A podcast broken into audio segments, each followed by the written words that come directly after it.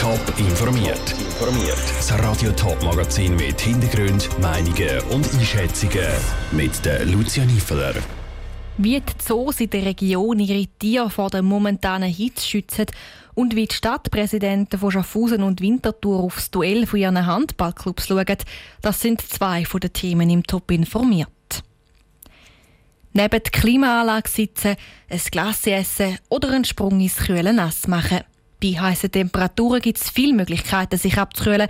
Und das nicht nur für die Menschen, sondern auch für die Tiere. Darum machen die Zoos in der Region alles Mögliche, damit ihre Leuen, Elefanten und Co. bei dieser Affenhitze nicht zu heiß bekommen. Joel Erle hat nachgefragt, wie die verschiedenen Tiere sich abkühlen können. Über 30 Grad und kein Wülchli am Himmel, die Sonne bretzt auch auf die Zoogehege. Damit die Tiere von der Hitze keinen Schaden nehmen, sind Massnahmen nötig. Eine sei hier dabei zentral, sagt Christoph Wüst vom Plättli Zoo Frauenfeld. Dass man schaut, dass alle Tiere an Schatten können. Das ist natürlich nicht nur jetzt, wenn es Hitze ist, Thema, sondern da muss man schon vorher ein bisschen studieren, wenn man eine Anlage oder ein Gehege planen tut. Und Ponys haben zum Beispiel hitzefrei, also Ponyreiten findet nicht statt in diesen Temperaturen. Dann dürfen die im Schatten angehen, auf der Weide oder im Stall. Auch im Walter Zoo zu Gossau im Kanton St. Gallen bleiben die Zoowärter bei Hitze nicht untätig. Die Ideen sagen hier dabei keine Grenzen gesetzt, sagt Thomas Harder. Zum Beispiel bei den Schimpansen können wir an warmen Tagen so ein Glasse spendieren, wo sie sich abkühlen können. Und da sind so gefrorene Fruchtsäfte, verdünnte, wo es dann auch Beeren drin hat oder Nüsse oder Sämereien oder irgendwelche Früchte auch. Und da geniessen sie sehr. Andere Tiere, andere Seiten. So geniessen zum Beispiel die Königspinguine Pinguin andere Sachen sehr, sagt Pascal Marti, Kurator vom Zürich Zoo. Die sind jetzt drinnen und sind in einem gekühlten Raum, wo es etwa 6 bis 8 Grad ist. Andere Tiere, die draußen sind, die haben dann Zugang zu Wasser zum Beispiel und natürlich Schattenplätze. Und so kann es sein, dass man zum Beispiel einen Elefant oder einen Tiger mal im Wasser sieht, sich abkühlen. Oder sie sich auch ein bisschen ihre Aktivitäten in die Morgen- und Abendstunden verlegen. Und auch im Knies Kinderzoo zu Rapperswil kommen die Tiere während der heißen Tage nicht so schnell ins Schwitzen, erklärte Franco Knie Junior. Wir haben generell unsere Tieranlagen so gebaut, dass sie winter- und auch sommertauglich sind. Bei den Elefanten zum Beispiel haben wir einen kleinen See gebaut. Die gehen jetzt da tagtäglich hin und äh, spielen sehr im Wasser, tauchen runter und äh, spritzen überall das Wasser rum. Und wenn alles nichts hilft, gibt es immer noch den Gartenschlauch.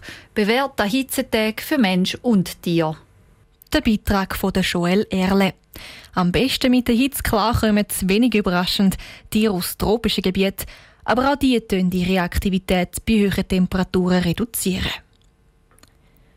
Die Stadtpolizei Winterthur hat heute Morgen für Aufsehen gesorgt. Sie greift nämlich zu drastischen Mitteln im Fall von einem gesprengten Plexiglasbrunnen. Eine Öffentlichkeitsfahndung soll Licht ins Dunkel bringen und die Täterschaft überführen. Wie das bei der Winterthur Gemeinderat ankommt, im Beitrag von Jan Isler. Vor knapp einem Jahr ist an der Winterthurer Kantonsschule Bühl-Rhein ein Plexiglasbrunnen von Unbekannten gesprengt worden. Die fünf jungen Männer sind bis heute noch nicht gefasst worden. Die Stadtpolizei Winterthur setzt jetzt auf eine Öffentlichkeitsfahndung. Das bedeutet, dass sie öffentlich nach den Tätern suchen. Der grünliberale Gemeinderat Martin Zehnder findet die Aktion der Polizei völlig übertrieben. Ich bin der Meinung, dass man da eher mit Kanonen auf Spatzen schießt, weil bei einer Öffentlichkeitsfahndung Fahndung, da tut man ja auch die Täter am Pranger stellen und ich finde, das kann man nicht machen, wenn nicht auch wirklich Personen zu Schaden gekommen sind. Personen sind nicht verletzt worden. Der entstandene Sachschaden beträgt aber gleich immerhin 100.000 Franken. Das ist auch am Gemeinderat Martin Zehnder bewusst und trotzdem ist für ihn eine Öffentlichkeitsfahndung fehl am Platz geht um viel Geld, aber man muss doch auch sehen, es ist kein Millionenprojekt, das da kaputt gegangen ist, sondern es ist öffentliche Kunst, das Kunstwerk, wo wir natürlich auch geschützt haben, aber eine Öffentlichkeitsfahndung ist für gröbere Sachen. Auf der anderen Seite wird die Öffentlichkeitsfahndung befürwortet.